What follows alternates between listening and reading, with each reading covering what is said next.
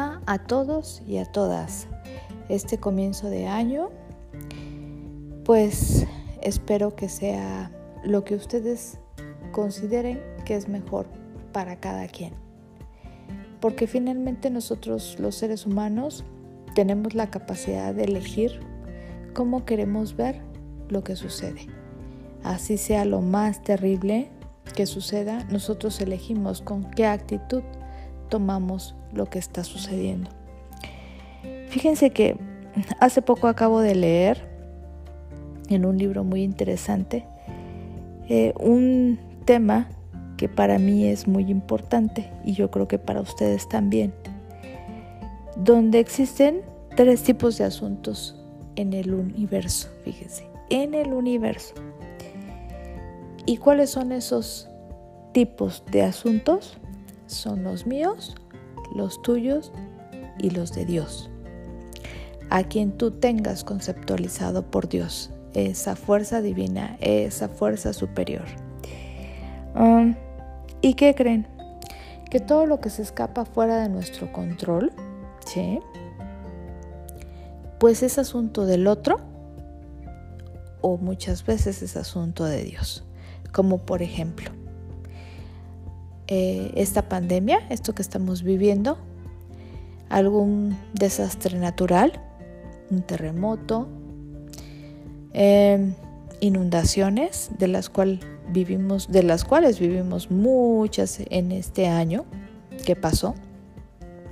Todas esas situaciones que están fuera de nuestro control, se los vamos a dejar a Dios, porque finalmente es asunto de Él nosotros no podemos hacer absolutamente nada. Como no hemos podido hacer absolutamente nada más que cuidarnos, y yo creo que ha sido suficiente, no del todo, porque hay muchas personas que se han cuidado y aún así han resultado enfermas con esta pandemia, ¿no? Pero imagínense si no lo hubieran hecho.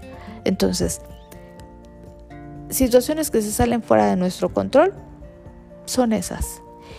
Asuntos que no nos competen que no tenemos por qué inmiscuirnos son asuntos de otros, no de nosotros.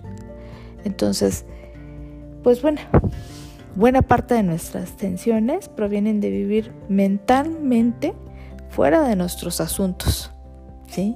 Créanme.